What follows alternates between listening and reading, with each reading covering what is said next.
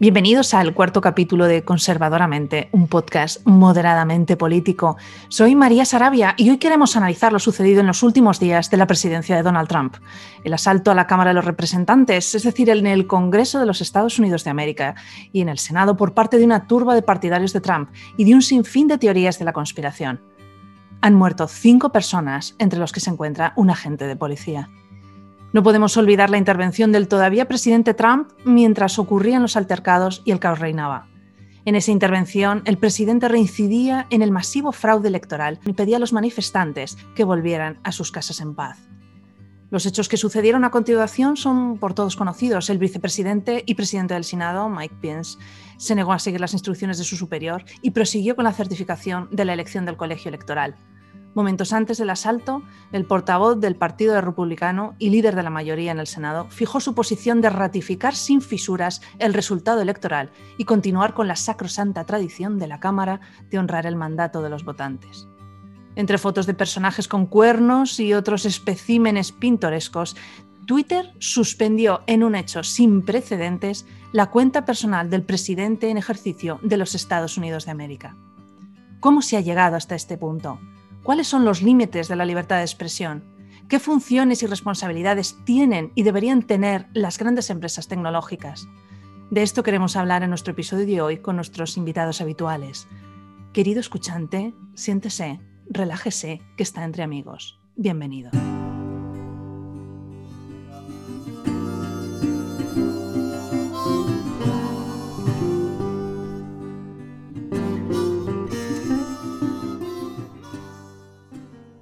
Comenzamos en nuestro podcast de hoy eh, cargado de mucha tensión de los últimos eh, días, eh, una cantidad de reflexiones en los periódicos, en los medios de comunicación y es una suerte y un privilegio contar con nuestros invitados habituales en este podcast de Conservadoramente. Buenas noches, Juan Corro, ¿cómo estás? Muy buenas noches, María. Un tema que nos va a dar mucho que hablar. Sí, las dudas me asaltan. Así, se ha sentido, eh, así se ha sentido eh, la Cámara de Representantes de Estados Unidos. Abelardo Betancourt, ¿cómo estás? Bien. Acompaña este chiste. Sí, bueno, yo tenía otro y es que me he comprado otros pantalones de pijama, pero para defraudar a, a nuestra audiencia no es para sustituir los anteriores, sino es para ponerlos encima. A lo mejor me tengo que comprar incluso otros más. que la nieve arrecia aquí en Madrid. La nieve arrecia y empezará el frío, por lo que dicen. totalmente, totalmente. Ha empezado fuerte este 2021. Sin ninguna duda. Está siendo un mes de enero con muchos sobresaltos. Querido Gonzalo de Mendoza, nuestro um, eurócrata y representante de Conservadoramente en Bruselas, ¿cómo estás? ¿Qué tal lleváis allí la, la nieve y el COVID? Oh, pues, ¿cómo estáis? Encantado de estar otra vez con vosotros y lo llevamos muy bien. El COVID peor, pero aquí mientras en España nieva, pues hace un sol, aquí una mijita de luz ya nos da la vida. O sea que siento mucho y, miran, y mirando con mucho, con, bueno, eh, con, mucha impresión, ¿no? La, la, reacción de los madrileños, muy ufana con la nieve, me, me gusta mucho. La verdad, me recuerda lo de Ronaldinho cuando estaba entrenando en Barcelona y empezó a nevar, el tío que se veía como un niño, nunca había visto la nieve y tal, se le veía como un niño pequeño y tal, y he visto unas imágenes de Madrid, la mayoría de las que he visto, pues muy bonitas, de gente contenta, peleas de, no de bolas de nieve y tal, ha sido muy Somos un pueblo que nos ilusionamos nos ilusionamos. Y sobre todo yo creo que también hablaremos en, ¿eh? sí, en este podcast también de la, de la, impresionante respuesta ciudadana entre vecinos para ayudar a, al alcalde de, Madrid y a todo el equipo de emergencias a, quitar la nieve de las, de las calles, ¿no? con sus palas, con, con, sus recogedores y cualquier artilugio que teníamos en los hogares para poder ayudar a que, a que se restablezca la normalidad en Madrid. Pero bueno, hoy hemos decidido en esta nieve y, frío invernal tratar este tema eh, tan candente y, que tanto está saltando los, ánimos de, de Estados Unidos y os voy a plantear la siguiente pregunta que hemos visto en el comienzo y es, ¿cómo hemos podido llegar hasta este punto? ¿Cómo han podido llegar los americanos, no tan lejanos de lo que nos puede ocurrir nosotros también los españoles, porque esto tiene que servir también de espejo muchas veces de lo que, de lo que la política y el populismo puede llegar a conseguir, ¿no? Pero si os parece, hacemos una ronda. ¿Cómo hemos llegado hasta aquí?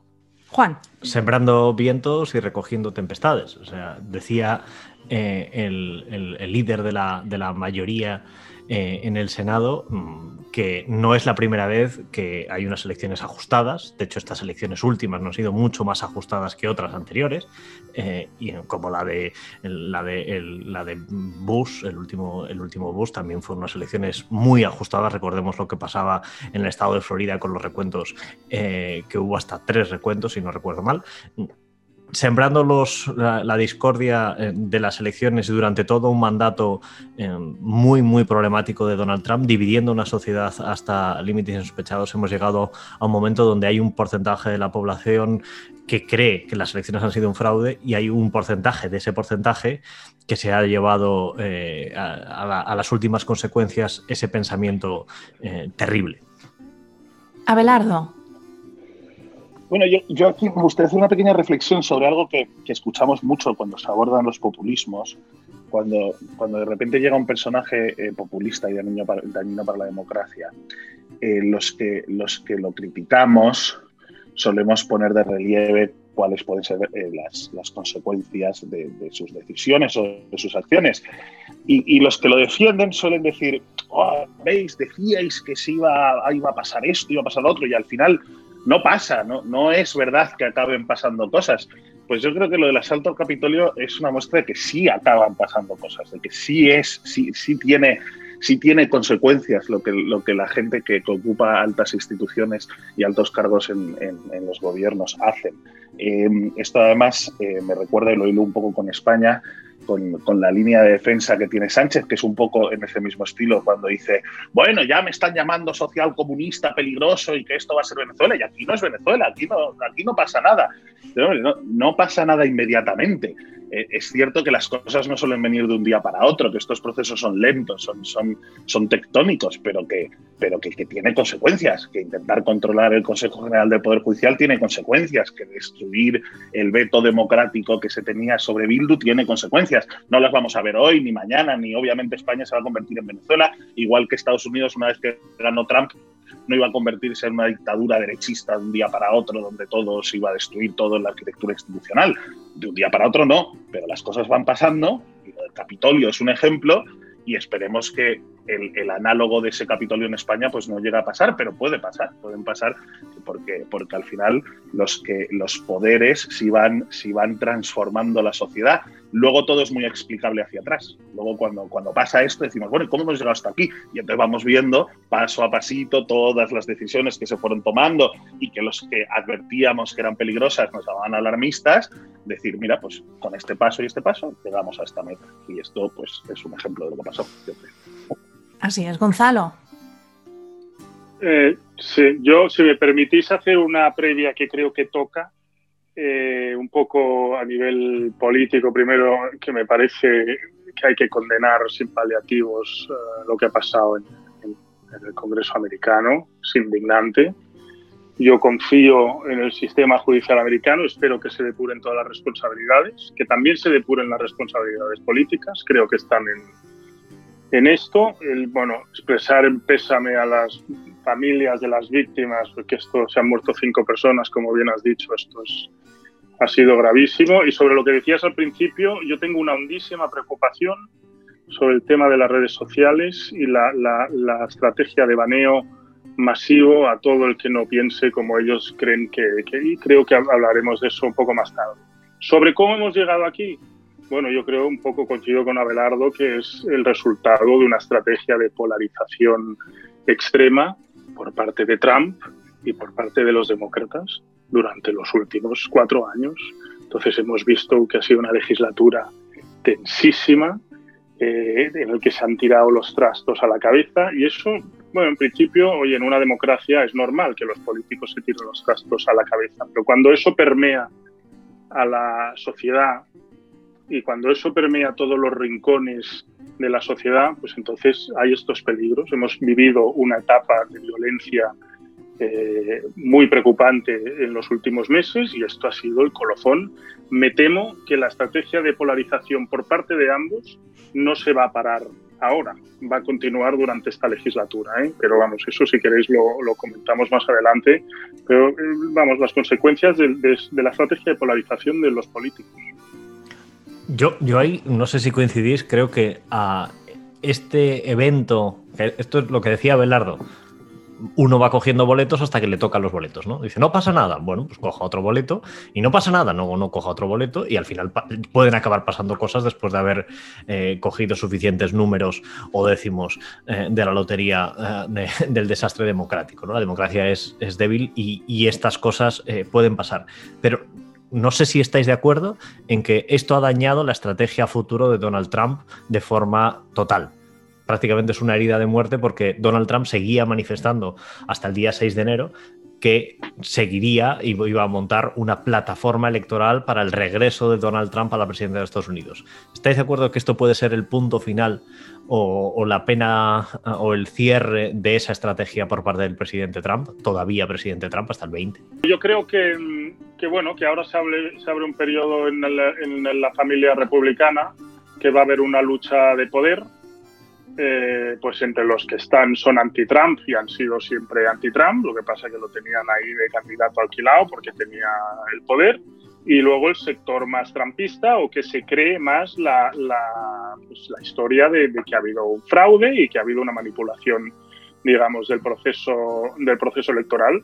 En esa batalla interna los demócratas van a hacer de todo para avivarla, ¿eh? Yo no veo a Trump de momento fuera de juego. Yo creo que lo de Pelosi de pedirle, de pedir un nuevo impeachment, que es más que probable que no eso lleve a cabo, intenta también ayudar a que Trump no se presente, porque si, Trump al final se le aprueba el impeachment, no se podrá presentar otra vez a la, a la presidencia. Pero vamos, yo no, para Trump no lo veo todo, todo cerrado, y menos en política, que todo cambia de un día para otro. Sí, yo, estoy de acuerdo con Gonzalo. Quiero decir, es, preocupante lo que ha pasado, pero es más preocupante eh, el, número, los millones de americanos que se creen realmente que, las elecciones han sido robadas y, que apoyan, incluso llegué a ver, no, diré los datos porque no me acuerdo, pero llegué a ver una, encuesta en la que, muchos americanos, no, era, no era un porcentaje marginal, eh, apoyaban lo que había pasado en el Congreso de, alguna u otra manera.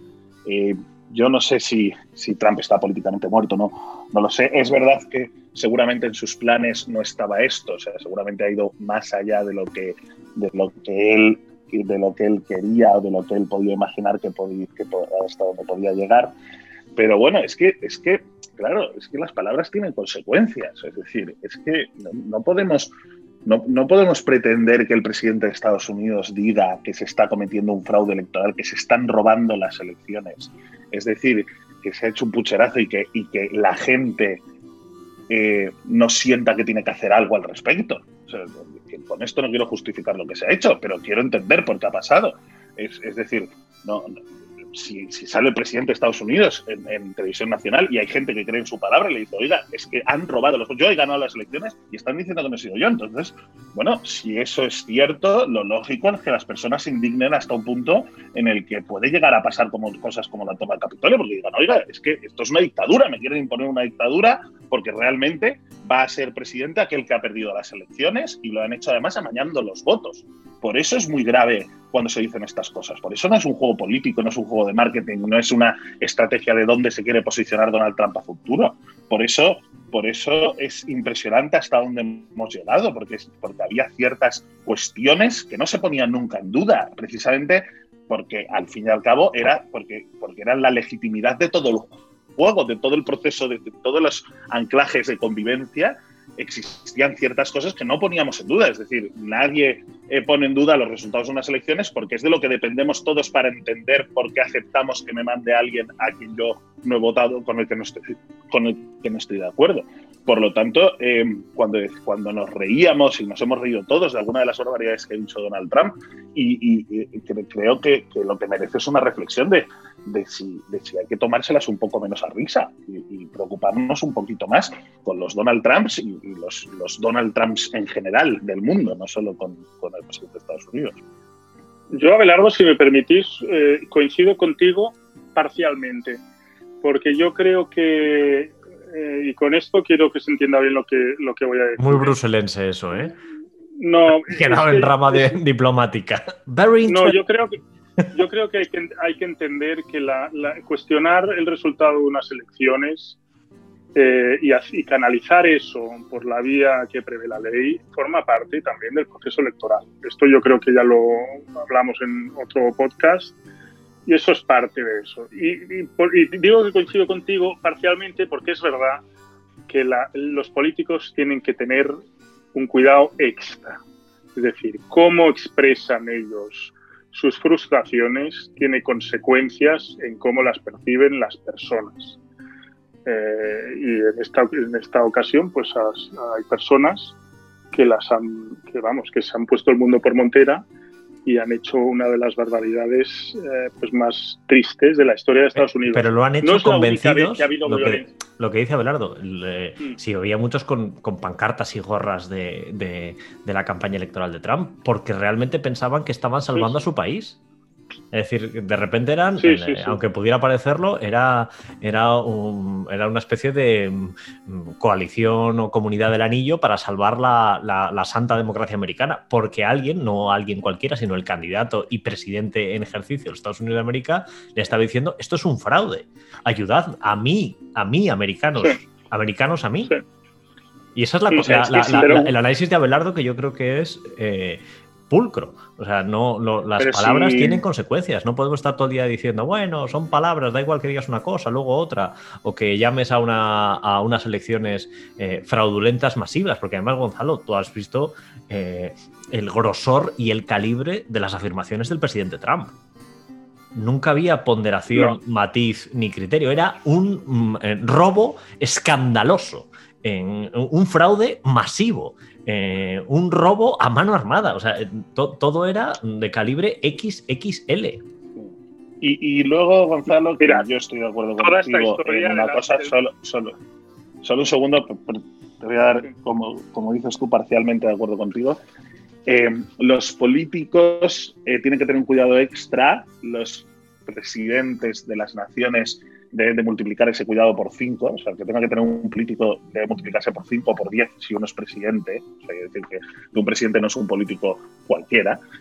Y, ni un vicepresidente como el de España. Ni un vicepresidente como el de España. Eh, pero luego también, oye, si jugamos ese juego de yo tengo derecho a impugnar ante un juez unas elecciones, que está en su derecho, una candidatura o quien sea, tiene el deber y la obligación moral de decir cuando el juez ha dicho que no, que es que no, porque entonces lo que no podemos es, o sea, lo que hacen estos eh, eh, populismos es, yo soy demócrata, que eso lo hemos visto también en Cataluña, ¿no? Yo soy demócrata siempre y cuando la democracia me dé la razón. El momento en el que la arquitectura, o sea, yo creo en el Tribunal Constitucional, si el Tribunal Constitucional dice que el gobierno central se ha extralimitado en sus competencias. En cuanto el Tribunal Constitucional diga que el estatuto no es constitucional, ya no creo en el Tribunal Constitucional que es que es lo que hacen. Yo creo en las elecciones por cuando gané a Hillary Clinton, aunque, aunque sacara más votos Hillary Clinton, pero ah, el sistema lo que dice es que esto va por delegados y no sé qué, yo ah, soy muy demócrata. Ahora, creo en los tribunales, excepto que los tribunales ya no me den la razón, entonces ya no, sigo diciendo que yo tengo razón y que aunque los tribunales no me den la razón, aquí me han robado las elecciones lo que no podemos es siempre aprovecharnos de la democracia solo para lo que la democracia nos, nos, nos, da un beneficio. O sea, la democracia son también las normas que no nos, no nos, que no nos gustan y, que, y, son también respetar el hecho de que haya otros que manden o otros que tomen unas decisiones que no nos gustan y admitirlas y someternos a ellas, porque es, es las reglas del juego. Aquí hay, además, esto me ha recordado a una película que creo que se llama The Game Change, de, de la campaña de, de Sarah Palin y de este McCain eh, John Obama, sí, con el asesor de John McCain. En la que Palin, la, gobernadora de, Alaska, al final, cuando pierden, ella viene como a defender que John McCain no dé el concession speech, que el protagonista, que es como una especie de spin doctor que habían contratado. Ya un Abelardo cinematográfico. sí, un Abelardo que hace elecciones en Estados Unidos como mano derecha de John McCain. Eh, eh, ya cansado de, la gobernadora, le viene a decir esto es una cuestión sagrada de nuestra democracia, va a salir y va a conceder porque es necesario y hace una defensa de lo necesario que es para el proceso que se concedan las elecciones, que se admita, que se salude y que se, y que se admita el resultado. Es que es lo último es, quiero decir, es el último ratio ya de, hasta dónde no vamos a creer en el sistema, hasta el punto en el que no vamos a admitir ni que otro ha ganado. Entonces ya, bueno, pues ya no hay sistema, cada uno que tenga su presidente. O sea, ¿cómo, cómo, cómo nos organizamos si, si no podemos admitir que los otros han ganado? Yo creo que, aquí hay que ser taxativos en la condena a lo que ha hecho Donald Trump y a lo que lleva haciendo desde que son las elecciones. Me acuerdo en nuestro primer capítulo en lo que yo puse de relieve, y si Trump no admite el resultado electoral, poco menos que y esto no fue hace tres años, es que lo hicimos hace unos meses, poco menos que surgieron risas de, bueno, ahora pues irá el servicio secreto por una pistola, jajaja, ja, ja, esto no va a pasar, estamos a un paso de que vaya el servicio secreto a decirle, señor Trump, que no, que no. Despacho, ¿vale? que no, que no. ¿No? Tienes razón, tienes razón al 90%, pero a Trump no le va a sacar el servicio secreto de aquí. Alarmista, ¿verdad? Eres un alarmista hasta que seas un tío que tenía razón. Donald Trump, de quien dejó de tener su apoyo, es de su vicepresidente. Es que tengamos en cuenta que al vicepresidente lo eligió, lo eligieron los americanos, pero lo puso en el ticket Trump por dos ocasiones en la última vez hace unos pocos meses.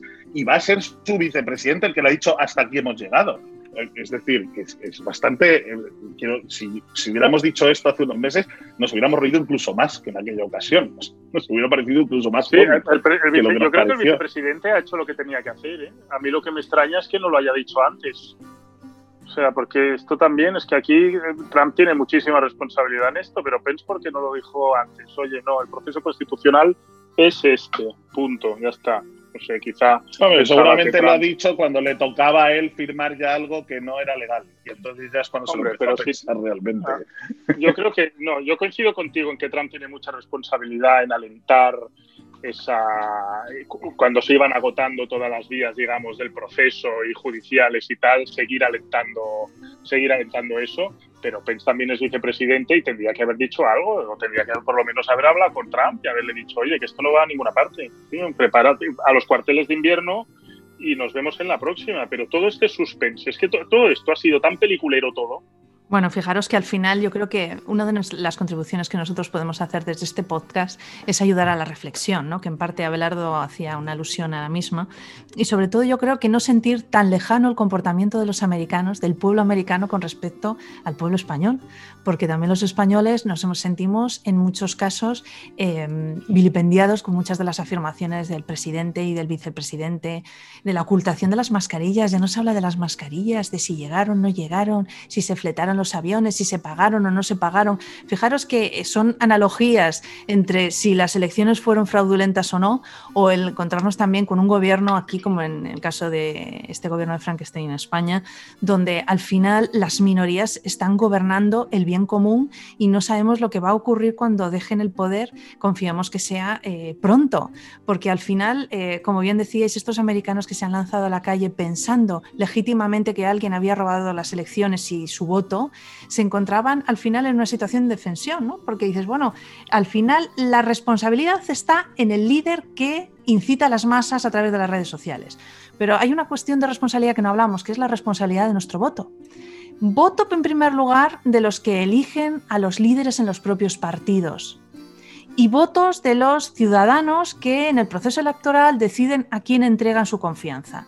Fijaros, al final esa trilogía de responsabilidades, esa conjunción de se ha escogido al candidato adecuado, ese candidato realmente es ejemplar para defender los intereses de una mayoría de la que gobierna y de la que no gobierna, manteniendo el respeto de los ciudadanos, el respeto y los valores y los principios de los países. Es decir, al final lo que está pasando en Estados Unidos no difiere en absoluto de lo que nos está ocurriendo a nosotros en España. Y no es alarmismo, es simplemente detenernos a observar las señales.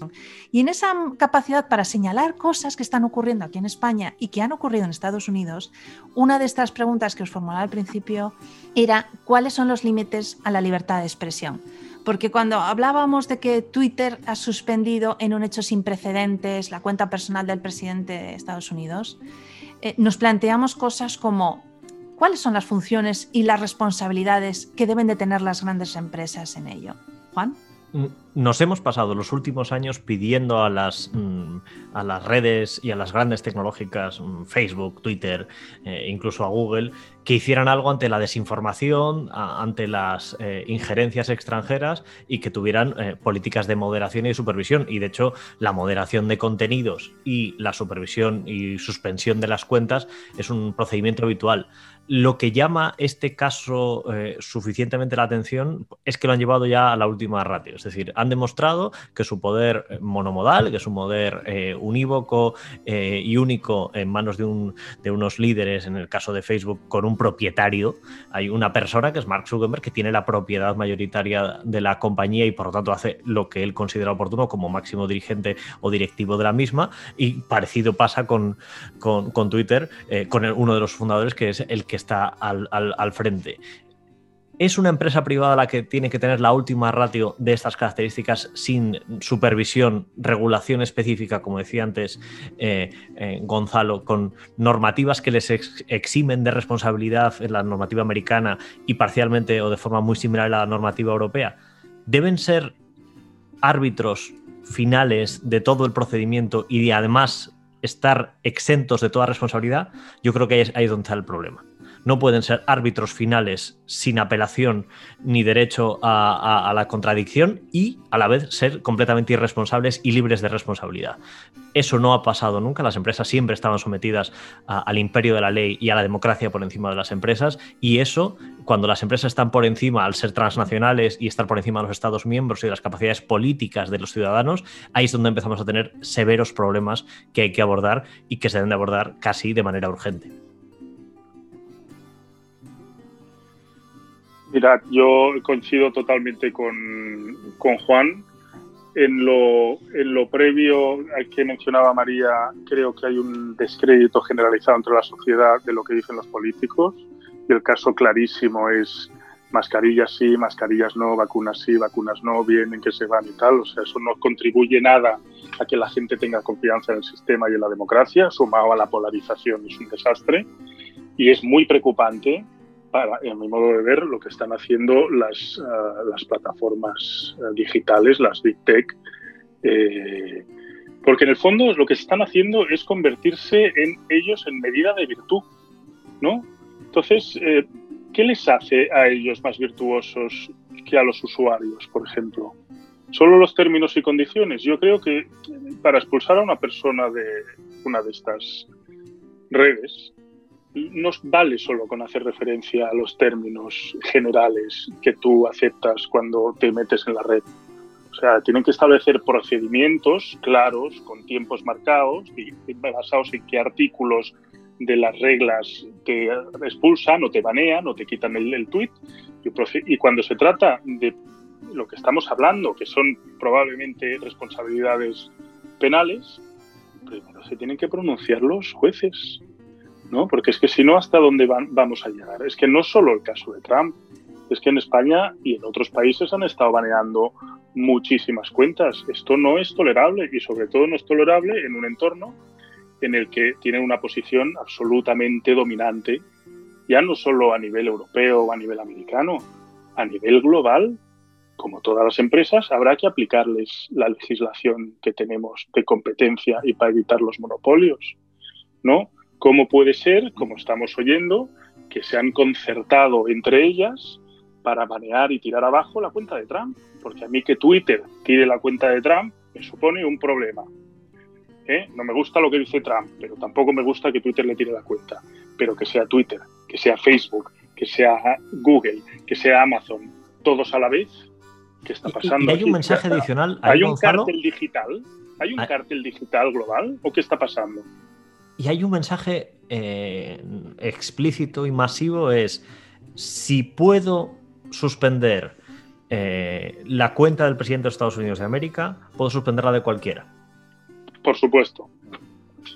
Em, yo estoy eh, totalmente de acuerdo con lo que decís, los dos, y en este caso no parcial, totalmente de acuerdo.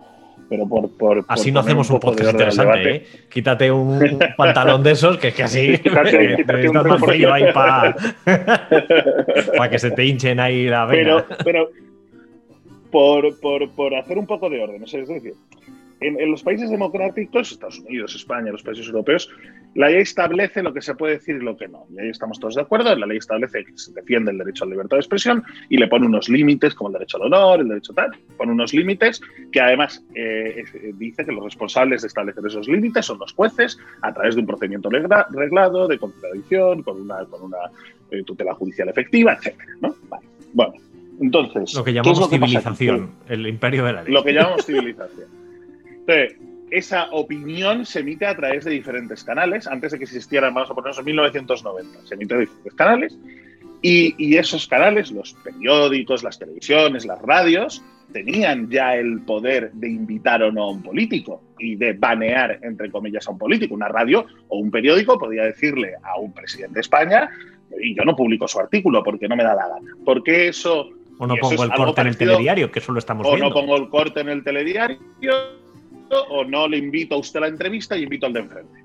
Y eso no nos preocupaba. ¿Por qué no nos preocupaba? Porque existía una pluralidad de medios de comunicación suficiente como para que si uno no ponía el artículo, pues lo ponía el otro y al final los ciudadanos podíamos acabar leyendo y, ser informados de todo aquello que estaba pasando de las personas. O sea, un presidente siempre acababa teniendo un medio de comunicación. ¿Cuál realmente es el problema? ¿dónde, ¿dónde, se ha producido un problema que antes no existía? En, la concentración de la audiencia, en la concentración del canal. Es decir, es que hay dos. claro, si, si, existe, si existen solo dos canales y los dos te dicen, oiga, es que usted no le dejó hablar, en el fondo eso se traduce en la práctica, usted desaparece pero no, pero no solo son las redes sociales, preocupémonos también por Google, por ejemplo. Si de repente Google decide que hay una noticia que no existe, la noticia va a dejar de existir porque no se encuentra o, una información que no sea accesible va a dejar de ser accesible porque va a ser muy difícil encontrarla si no es a de Google. Y es aquí donde realmente reside el problema, eh, que, que, es un poco lo que decía Gonzalo, en el cártel, en el decir, Oiga, si solo tenemos un canal, entonces ese canal tiene que estar sujeto a las normas del foro público en general, es decir, a las leyes que regulan la libertad de expresión, no a la voluntad como ha estado hasta ahora de cualquier propietario de un medio de comunicación que decidía libremente que no publicaba un artículo o no, o no, no invitaba a alguien a la tele. Porque Pero entonces eso me lleva a un segundo problema. Solo por abundar en eso, porque eso ya lo hemos vivido. Esa misma discusión sobre el acceso al medio, cuando no eres un medio, sino eres el medio, no puedes negarte, que es lo que hemos discutido con las leyes de telecomunicaciones y la neutralidad de la red, donde un operador no podía denegar el servicio para prestar servicio a Facebook o cobrarle a Facebook por que sus datos fueran a través de la red. Es decir, cuando eres el medio, ya hemos impuesto obligaciones de acceso eh, a, los que son el medio y no un medio. Claro. Es que la neutralidad el medio. Entonces, eres el, el foro público. Entonces, eso nos lleva a, otro problema, que, es, que es un poco más subterráneo, pero también existe. Es decir, imaginémonos ahora que se hace una red eh, social de derechas. Em, por, todo esto que pasa con Trump y, de los seguidores de Trump, por no ponerle una etiqueta derecha o izquierda, sino de los seguidores de Trump. Entonces, en una sociedad, Parler, por ejemplo, en una sociedad ya polarizada porque las redes sociales fomentan que solo escuches tu propia opinión y la opinión de los que están contigo, que comparten la opinión contigo, y difícilmente accedas a la opinión o una opinión contraria a la que uno defiende. Pero aún así estamos en la misma red social y por lo tanto siempre acabas impactado por algún mensaje que no compartes. ¿A dónde llegará la visión de la sociedad si cada uno se informa por una red social completamente endogámica que solo se habla de lo que a uno le interesa? O sea, llegará a existir un país donde existan dos realidades totalmente irreconciliables. O sea, donde la gente salga a la calle con una información totalmente contraria a la que tiene su vecino del quinto. Entonces, esto, claro, pero por otro lado existe la concepción de cómo vamos a decirle a un canal, a un medio de comunicación, a una red social que se tiene que ajustar a las normas estatales, es decir, que, que, tiene que ser un juez el que te suspenda una cuenta de Twitter. Es decir, pues esto es como, como obligarle al país por ley a, cualquiera que quiera expresar su opinión que tiene que poner, poner un artículo, que no lo puede decidir el, el, jefe editorial del país o del mundo, que lo tiene que poner porque tiene derecho a la libertad y el, del, el, jefe del mundo dirá, oiga, aquí se publica lo que yo quiero que se publique. Pero eso ya lo estás haciendo, es decir, cuando una empresa de telecomunicaciones a Belardo le pides retirar una página web porque incumple... Eh, flagrantemente eh, la piratería, una página de piratería masiva, hay tutela judicial. eh, o hay algún tipo de mecanismo de supervisión de las mismas. Es decir, eh, cuando está rompiendo la libertad de expresión o, o rompiendo el acceso o impidiendo el acceso a determinados medios, suele haber tutela judicial o al menos, por lo menos, tutela administrativa mínima. Claro, pero, pero, pero sí, sí, sí. y además, el caso que, tú decías tiene un matiz, es que el del mundo, o el del país, o el del ASER, o el de eh, Onda Cero, o el de la COPE, los medios tienen una responsabilidad editorial, que como hemos dicho antes, tienen todo el poder y ninguna responsabilidad. Y que las consecuencias eh, de, eso, eh, y no lo hemos hablado y podríamos traerlo a colación, es eh, no sé si habéis visto el experimento que hizo Twitter los últimos meses con respecto a los retweets. Que cuando ibas a pulsar un retweet, te hacía un mensaje adicional que decía, hombre, antes de retuitear, léetelo porque a lo mejor no dice lo que crees que quiere decir o los titulares son confusos o, llevan a engaño o a, confusión. Eh, y entonces lo hicieron y se dieron cuenta de que habían bajado mucho los retweets probablemente la, gente que había vuelto a dar difusión a esos mensajes eh, los había leído y esa, y esa comunicación era más valiosa porque era, oye, yo me he leído este artículo y como me he leído, le doy al retweet e insisto, como un poco de confirmación. Oye, ¿confirma usted que quiere redifundir esto? Sí. ¿Qué ha pasado? Que como cayó el tráfico, como cayó el tráfico de la red, han quitado esa funcionalidad. Gonzalo quería decirnos una cosa. No, telegráficamente. Eh, eh, mirad, vengo a daros una noticia, es que la neutralidad de Internet está muerta por la vía de los algoritmos de las plataformas. Está muerto. O sea, ellos son virtuosos y deciden quién está dentro y quién está fuera. Vivimos en un entorno, o vamos, estamos en un proceso de transformación de nuestras democracias por esta cuestión que va a ser dramático y que nos va a llevar a una democracia dogmática, que van a haber unos que estarán dentro de la burbuja de las creencias que hay que tener, un poco como una religión, y los otros serán baneados y expulsados de las plataformas sociales. Entonces tendremos pues eso, dogmas en los que todo el mundo tendrá que estar ahí como en la madrasa y no habrá debate público y entonces cada vez será más difícil hacer política porque no hay debate público, no se podrá, será más difícil discrepar. En fin, eh, a mí yo estoy, la verdad es que muy preocupado. Yo creo que esto de las plataformas eh, sociales va más allá, además del, del baneo. De la cancelación de las cuentas o del shadow banning este, que es que tus tweets no aparecen likes ni nada porque te los están capando desde el principio, va de que están, estamos en un, o están en un entorno eh, económico donde son los únicos que están, se comen a todas las empresas que, nacientes que les pueden hacer un poco de competencia, se las compran, tienen absolutamente todo, deciden qué productos compras, cuándo los compras, dónde los compras, qué salen en las páginas de búsqueda. Bueno, es una cosa alucinante, los deciden todos ellos sin ningún control de nadie, porque son reglas que se auto que deciden ellos mismos. Entonces yo creo que hay que empezar seriamente a regularlas. La Unión Europea acaba de presentar ahora un paquete de propuestas para empezar esa regulación. Hay que ser, yo confío que el Parlamento Europeo sea muy, muy estricto y sobre todo confío en que sea muy, muy estricto con aquellas redes sociales que, em, que eh, tienen como estrategia para mantener a la gente enganchada la polarización.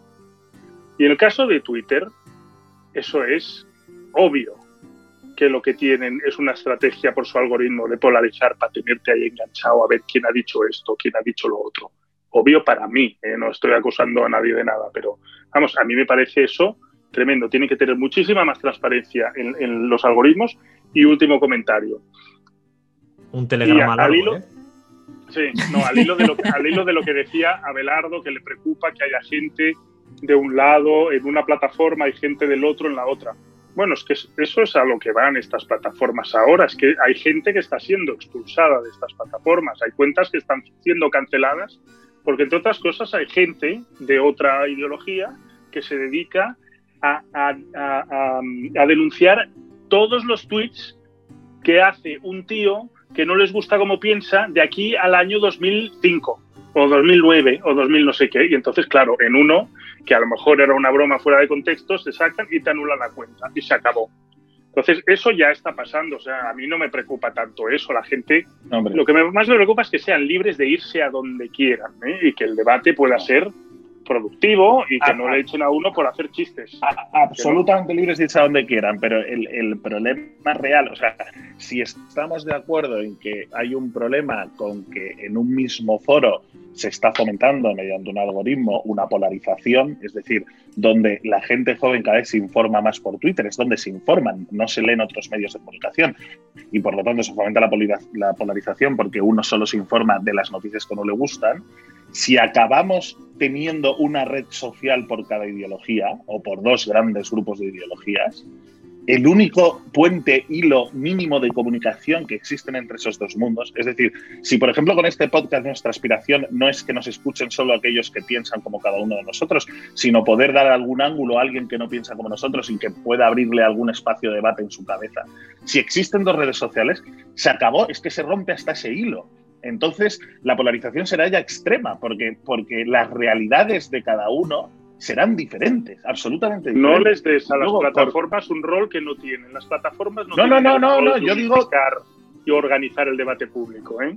Las plataformas son plataformas donde la gente debería decir lo que le parezca bien. Totalmente de acuerdo, Gonzalo. No, por favor, totalmente de acuerdo con eso. Yo solo digo que si vamos a ese modelo, puede pasar esto. Y si vamos a ese modelo es porque la gente decide que quiere hacer eso. Pero, pero solo por terminar, totalmente de acuerdo y que diga la gente lo que quiera, y, eso aquí lo defendemos todos los que estamos aquí. La única cuestión es decir, si dicen lo que quieren, hemos sido nosotros también, nosotros mismos, los que les hemos pedido a estas plataformas, como decía Juan, por favor, controlad la información que se distribuye por estos sitios. Es que Trump ahora es baneado por Twitter, pero gran parte del éxito de Trump no se entiende sin las redes sociales. Y en Cambridge Analytica, por ejemplo, fue un caso, se quiere decir, en nosotros mismos, nuestros gobiernos, le han dicho a las redes sociales, oiga, tengan cuidado ustedes y controlen un poco que no exista una campaña de un tercer país que intente interferir en nuestras elecciones o que manipule a la gente. Entonces, les damos ese, ese poder y esa facultad y luego cuando ellos la ejercen decimos, oiga, usted no es nadie para poder banear ni expulsar a nadie de una red social ni tapar ninguna voz. Entonces, lo que creo que tenemos que definir de una vez por todas es si esto es un foro público, es un foro privado y quién tiene poder para, para establecer el qué. Sí, pero es que tenemos un problema de base porque nos hemos tragado la historia de que las plataformas sociales solo eran un medio para que la gente se comunicase y les, no le hemos regulado absolutamente nada, les hemos dado total libertad y se han, se han convertido en, en, conglomerados que hacen imposible la competencia. Vamos, todo lo que hemos querido con el, digamos, eh, la, la unión económica europea, que es que haya competencia, que se abran los mercados. Es un mercado absolutamente cerrado y eso lo han hecho con el argumento de que nosotros solo somos una, unas plataformas que dejamos a la gente que diga lo que quiera. Entonces, no nos puedes aplicar las leyes de los editorialistas porque no podemos ser responsables de lo que la gente diga. Pero ahora, que tenemos la posición dominante, nos dedicamos a cancelar lo que nos dé la gana, con una falta de transparencia total. Vamos, es que esto no puede ser. Y nosotros. Se les ha hecho hearings a, a Mark Zuckerberg Sí, pero Mark Zuckerberg va ahí y dice, I'm sorry, I will not do it no, no, Pero que se le ha hecho. Venga, hombre. Sí, y el sí, Gonzalo, pero que totalmente de acuerdo, pero que se le ha pedido lo contrario. O sea, se le ha hecho que van a cerrar la cuenta, Gonzalo. usted lo que se dice ahí? Que me la cierren. Me da igual. es que me da igual, es que mi vida no depende. Están dándole al botón ahora mismo.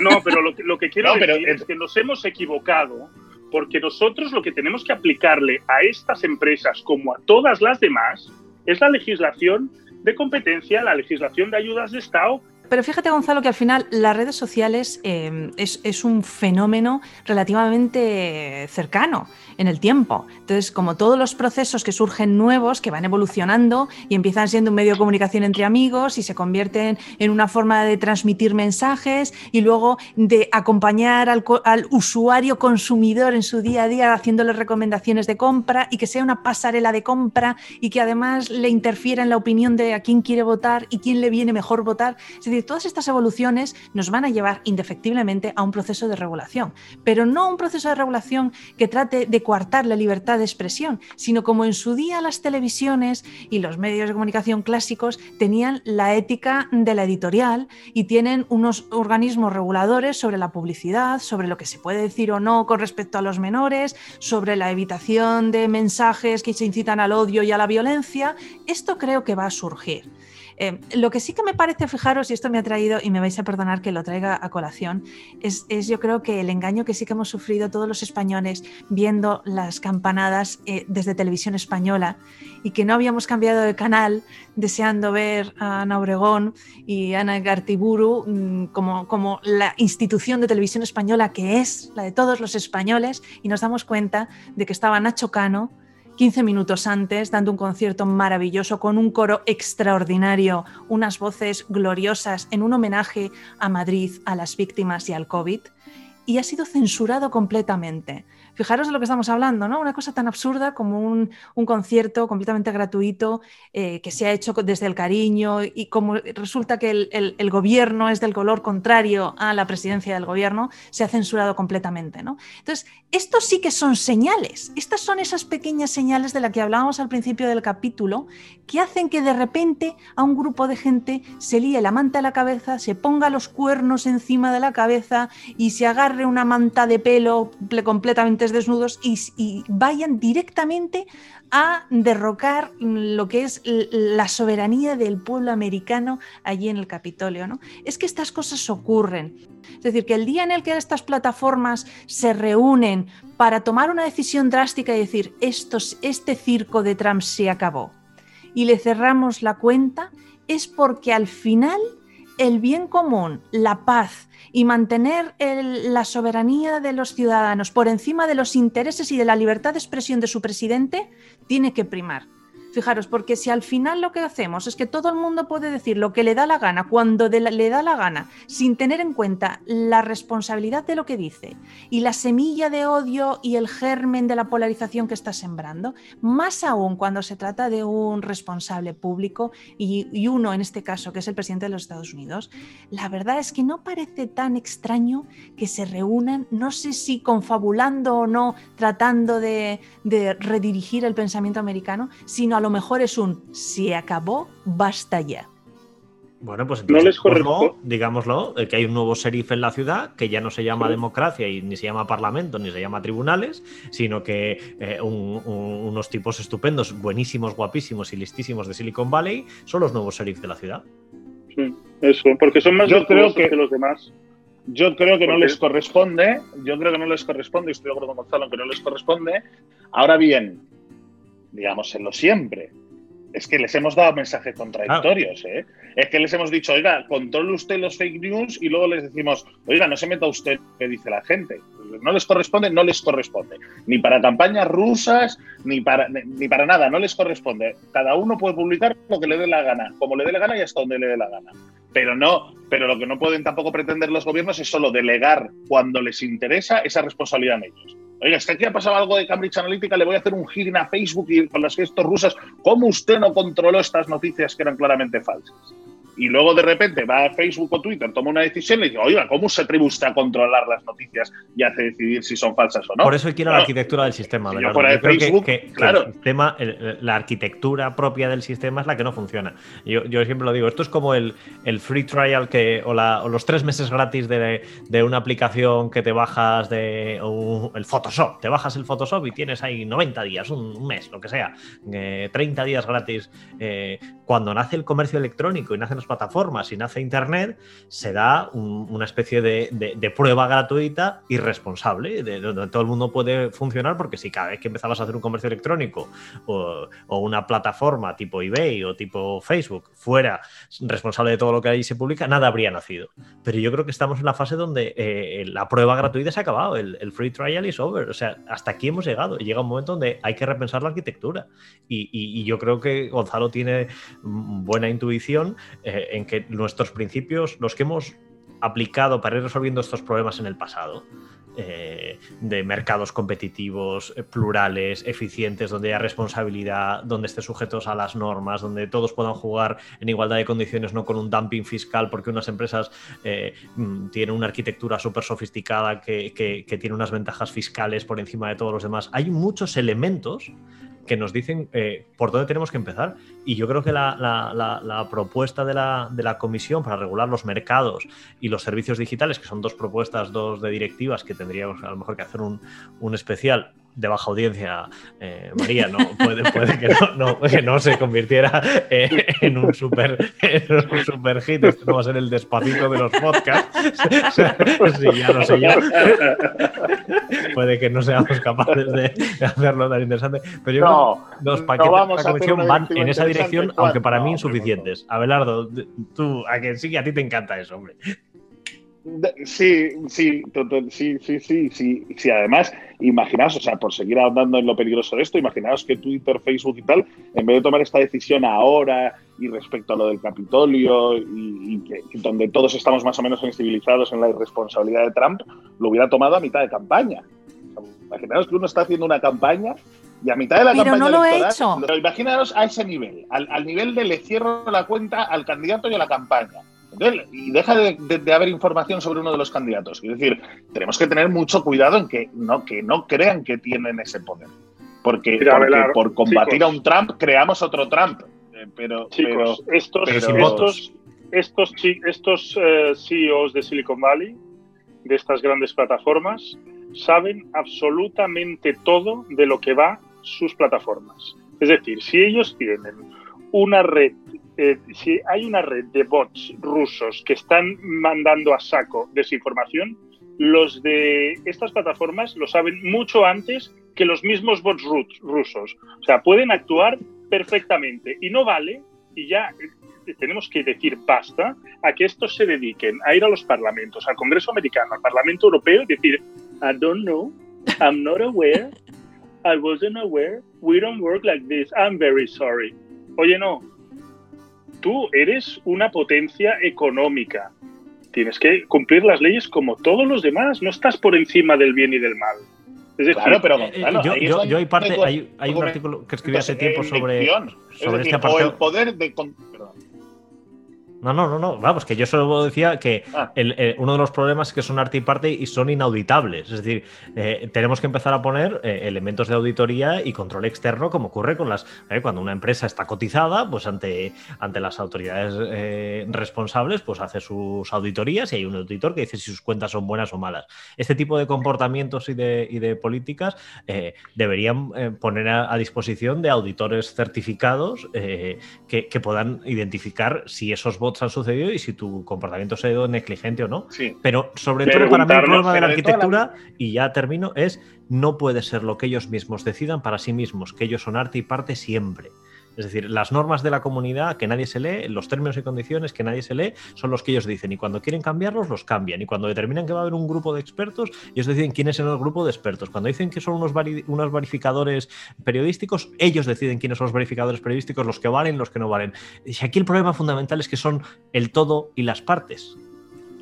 Sí, pero, pero es que nos lleva a problemas mucho más complejos. O sea, de siempre la, libertad de expresión se ha garantizado mediante unos medios de comunicación totalmente libres para decidir qué publicaban y qué no publicaban, ¿no? Privados y libres para decidir qué publicaban y qué no publicaban. Y de lo que nos defendíamos era de que el gobierno le pudiera decir a los medios de comunicación qué tenían que decir y qué no. Y ellos decidían quién escribía, quién no escribía, si podían, si se decía una cosa no editorial, no se decía o no. Y toda la arquitectura para defender la libertad de expresión se basaba en que el gobierno no fuera el que metiera sus tarpas. Que eran los jueces y la pluralidad. Medios de, comunicación responsables con su línea editorial, primero, y plurales eh, eh, que competían, y en esa competencia del espacio público se, generaba un, espacio virtuoso y democrático supervisado por la, eh, por la judicatura, por los derechos fundamentales recogidos por los. pero privados y con poder de decisión sobre el contenido. Autónomo. Y ahora se generan unos medios de comunicación nuevos que son las redes sociales, donde es que es un híbrido entre una empresa de teleco, una eléctrica y un medio. Es decir, es como si tú mañana una compañía eléctrica te pudiera denegar el servicio por razones arbitrarias. Y digo, usted no, es que, tiene derecho a la luz. Claro, claro. Exacto. porque soy el medio y a la vez soy el, Es que va mucho más allá. Además, no solo eso, si es que además son eso, son servicios de mensajería, son servicios de fotos de, vídeos. el caso, el caso, el caso de Parlet, eh, que es la red esta alternativa que se había montado, hay un caso, no sé si lo habéis visto, Amazon, que es el primer proveedor de servicios de, computación en la nube, es decir, esos servidores donde se alojan las, las cosas, el, el store de aplicaciones de Apple, el App Store, y el de Google, el Google Play, han decidido borrarla Entonces, ya no lo está en ninguno de los dos eh, eh, markets, en uno de los dos mercados de aplicaciones donde uno se lo puede descargar, pero bueno, eso sería un problema, pero la gente podría en todo caso ir a una página y descargarla. Pero es que Amazon les ha bloqueado eh, el acceso a los servidores. O sea, es que el, nivel de cancelación es integral. Es total. Yo, fijaros, Veo, veo una diferencia claramente con los medios. Los medios son fabricantes de contenidos pero las redes sociales solo alquilan un corcho donde cuelgan cositas y la cuelgan otras personas. Luego exactamente no es lo mismo. Y yo os digo una cosa, el terreno o el corcho donde se cuelgan las cosas, como dueño de mi corcho, yo decido si esta persona después de cuatro años, que es el presidente de los Estados Unidos y que lo va a seguir siendo hasta el día en el que mm, abandone este mundo, ese señor ha dicho lo que le ha dado la gana cuando le ha dado la gana hasta que ha llegado el momento en el que se ha vulnerado la soberanía del pueblo americano. Es que no, vosotros estáis dando el salto más allá. ¿Y ahora qué van a hacer? ¿Y ahora qué van a hacer? Bueno, no sé lo que harán mañana. Lo que han dicho hoy es, a este señor se le acabó el circo. Bueno, y que no es la primera vez, no, es la primera vez que una, red social rompe es decir, lo hemos visto, las, las, eh, las intervenciones en directo de terroristas o, alguien que va a hacer un asesinato, un suicidio en directo y por lo tanto se alimenta y se ceba, son detectadas y normalmente se, se cancelan esas cuentas y se suprimen esos comentarios. Es decir, estas cosas las estamos viendo.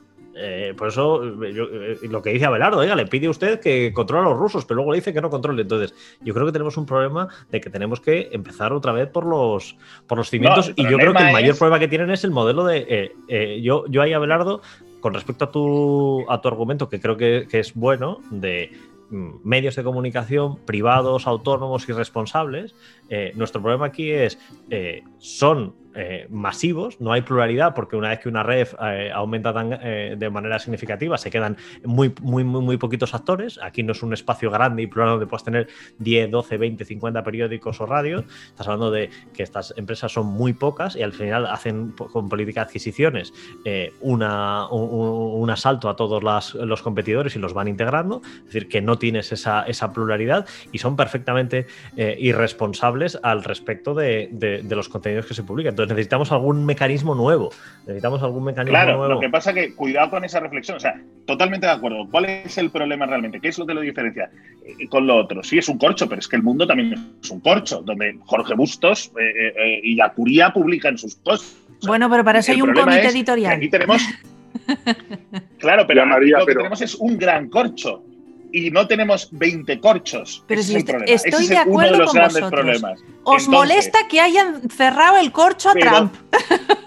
yo, lo que digo es, que pero cuidado con la reflexión de Gonzalo y de Juan, que nos puede llegar. Sí, sí, pero un segundo, un segundo, Gonzalo, que hay alguien a quien le tengo más miedo que a los CEOs de Silicon Valley, que es a los gobiernos, a los presidentes, a los. O sea, es decir, cuidado que por quitarle el poder de decidir, de cuidado, que por quitarle el poder de decidir de qué se le publica o qué no se publica, no lo pueden decidir desde Silicon Valley, lo van a decidir. Sí, lo hemos hablado aquí, el Comité de la Verdad. Toda la libertad de expresión de toda la vida se ha fundamentado en que no es el gobierno el que puede No es el poder, o no son los poderosos los únicos que pueden publicar no es el poder. O, deciden, o deciden los que publican. De hecho, hablamos aquí del Comité de la Verdad o de la Comisión de la Verdad. O sea, imaginaos una red social moderada por Trump.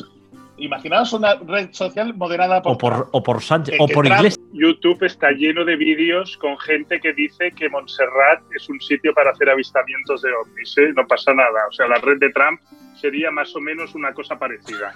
Pero no, por hacer, por hacer la comparación, vamos a ver, un periódico en una dictadura te puede decir la dictadura que hay libertad de prensa, porque el periódico existe, pero hablan con todas las imprentas y no te imprimen el periódico. ¿Qué es lo que está pasando con esto? Cuando a ti te cancelan la cuenta, es que te retiran el corcho vas a unos criterios absolutamente aleatorios. En lo de Trump nos parece muy clarito, pero es que hay muchos más casos. Tenemos mucha, manía, mucha más manía a Trump. Sí, pero hay muchos más casos. Y ahí hay que poner orden. Y yo discrepo en una cosa, hay que ser innovadores, yo creo que hay que regular, pero es que tenemos mucha legislación que hay que aplicarles. Es que hay mucha legislación que no le estamos aplicando, con la historia de que ellos son solo un corcho. Dan corchos. Oiga, no, pero es que usted tiene toda la, responsabilidad y de la y, yo, y, los caps, sí, además lo tenemos eh, eh, en los medios audiovisuales, las televisiones o las telecomunicaciones. No puede haber un solo medio que cope todo el espectro de las televisiones. Es decir, no puede haber que haya un solo una sola empresa que tenga todos los canales de televisión de un país, aunque tenga dinero para hacerlo. Es decir, si yo mañana fuera archi ultra hipermillonario y me pudiera comprar eh, Telecinco, Antena 3 y todas las demás cadenas no podría, porque tenemos una limitación de un cap. Hay un límite máximo de, de, los canales que usted puede tener. Y pasa lo mismo con las telecomunicaciones. Usted no puede tener todo el espectro 5G de un país, aunque sea multimillonario. ¿Por qué? Porque hay unos límites. Es decir, que, como dice Gonzalo, tenemos mecanismos que podrían ayudar. Eh, pero yo creo que ahí el problema básico, Gonzalo, y ya cierro, es un problema de dimensión. Que las dimensiones del Estado-Nación se han quedado pequeñas en muchos casos eh, para estas macro eh, y el Estado que debería regularlas o el que tiene la, dimensión suficiente para regularlas, pero los americanos nunca han tenido intención y cada vez lo tienen más difícil porque hay que recordar que el Silicon Valley ya es el primer lobista de América, la, primera potencia económica que sostiene las campañas americanas ya son las empresas de Silicon Valley, ya ni siquiera son las petroleras, eh, lo tienen cada vez más difícil de regular. Y hay un problema de dimensión entre el mercado y la democracia que, lo, que lo tiene que regular. Tienes razón, parece? Eh, pero no, vale. no, yo solo un comentario final positivo, en positivo. Recordemos lo que hemos hecho los europeos con eh, la protección de datos, ¿eh? que ahora esos estándares se tienen que aplicar en todo el mundo. O sea, yo creo que Europa puede hacer muchas cosas en este tema. Si os parece, hacemos una síntesis final, un comentario, un pensamiento, una reflexión que, con la que podamos acompañar a nuestros escuchantes y hacemos una ronda. Abelardo, pues em, como reflexión final, yo creo que, estamos todos de acuerdo y, sería muy interesante eh, que concluyéramos que el, problema es de falta de competencia, de concentración de audiencias, de que solo hay un sitio. Eh, y segundo, que tenemos que decidir si tienen el poder o no, yo estoy en contra, pero tenemos que decidir colectivamente si tienen el poder o no de controlar los contenidos pues no se lo demos solo para algunas cosas, sino para otras. ¿Tienen ellos la responsabilidad de controlar sus contenidos o no la tienen? Y tercero, que mucho cuidado, porque nos cabreamos mucho con los, Silicon Valleys, pero que la amenaza real a la libertad de expresión suele estar siempre en los que ostentan el poder, eh, hablando de los gobiernos. O sea, que no por intentar arreglar una cosita creemos un problema todavía mayor. Trump no es el que tiene que decidir nunca, ni Sánchez ni Iglesias, los que tengan que decidir cuáles son los contenidos, porque ellos se pongan ahora de palanes contra los de Silicon Valley. O sea, mucho cuidado, que esos son los, más peligrosos son ellos. Prefiero, prefiero confiar en, las acciones de, una empresa americana y, en su cotización bursátil que, que, si me controlan los contenidos es un despacho de un ministerio. O sea, creo que eso es lo más peligroso. Gonzalo. No, para mí, lo que he dicho, para mí la clave es que ninguna empresa o ningún conglomerado de empresas tenga una posición dominante en un mercado. Y por ahí, de, ese punto de partida, tenemos que, desde ahí tenemos que empezar a trabajar. Juan primero, que eh, todo el, fragor final nos ha, nos ha derivado en el tema tecnológico, pero habíamos empezado en que las palabras tienen consecuencias y que eh, tener líderes con expresiones eh, bárbaras lo que, lo que hace es ir degradando poco a poco y de manera prácticamente oculta o ofuscada la convivencia democrática, la democracia y la convivencia democrática y tienen consecuencias. Las palabras tienen consecuencias, aunque puedan ser a largo plazo o a poquitos. Eh, y para mí esa sería la, primera, la primera reflexión fundamental. Y la segunda, no tenemos todavía eh, bien resuelto el, asunto de las redes sociales y de las grandes plataformas e intermediarios eh, tecnológicos que son imprescindibles en nuestra vida porque son un bicho un poco nuevo. Y entonces, a partir de las normas que tenemos y de las nuevas iniciativas, como el interesantísimo podcast sobre directivas europeas de servicios digitales de próximo lanzamiento y producción, eh, pues tendremos que ir eh, buscando los, los, mecanismos para, para embridarlos, que yo creo que Europa va a ser el único reducto, Gonzalo, que puede, que puede embridar este problema, que no es un asunto que no es un asunto menor. Y para mí, solo una reflexión al respecto. Las redes sociales, el problema de concentración es de los primeros que deriva en que son arte y parte. Son ellos los que el árbitro y son ellos los que deciden las reglas de juego, cómo se juega y a veces juegan. Bueno, quiero agradeceros este debate tan, tan ávido que hemos tenido en esta última hora ha sido yo creo que muy interesante. Hemos ofrecido muchos puntos de vista que pueden contribuir a que nuestros escuchantes pues, puedan formular su propio sentido crítico de lo que ha ocurrido en Estados Unidos y no perder la perspectiva de que el puente entre los americanos y los españoles no es un puente tan largo, sino que mm, si nos descuidamos y no estamos atentos a esas señales, puede que nos encontremos eh, visualizando un escenario que jamás hubiéramos pensado que puede llegar a ocurrir. ¿no? Me gustaría cerrar este, este podcast em, apelando a esos sentimientos de valores conservadores, ¿no? esa, esa idea en la que eh, no solo los americanos estarían delante de sus televisores perplejos, tanto los republicanos como los demócratas, alucinados de cómo es posible que se pudiera asaltar la Cámara de Representantes, el Congreso de los Estados Unidos, el Senado, y estar viendo atónitos que algo así pudiera llegar a ocurrir porque tanto para unos como para otros era algo que, se, que había un valor y un sentimiento de que eso no estaba bien. Entonces, cuando rompemos esos valores fundamentales en los que todos coincidimos, de todos los colores, lo que está bien y lo que está mal, y hay alguien que está tomando el poder e intenta intercambiarlos, confundirlos y hacer que la ciudadanía ya no sepa lo que es verdad de lo que es mentira, lo que está bien de lo que está mal, y se reescriben las historias de manera constante, es cuando tenemos que estar más alerta que nunca, viéndolo aquí en el caso de España y volviendo a, esta presidencia de Sánchez y de Iglesias, donde estamos perplejos cada día viendo cómo esto ocurre. Y tenemos que estar atentos para que el día en que nos toque ir a votar, podamos ejercer con responsabilidad nuestro voto y participar a que el cambio en España se produzca antes de que los populismos eh, consigan acabar con lo que nosotros entendemos que es una democracia sana y saludable, donde todos los partidos, todas las ideologías pueden convivir de manera pacífica. Pues eso es todo amigos. Eh, un placer y nos vemos en el siguiente episodio.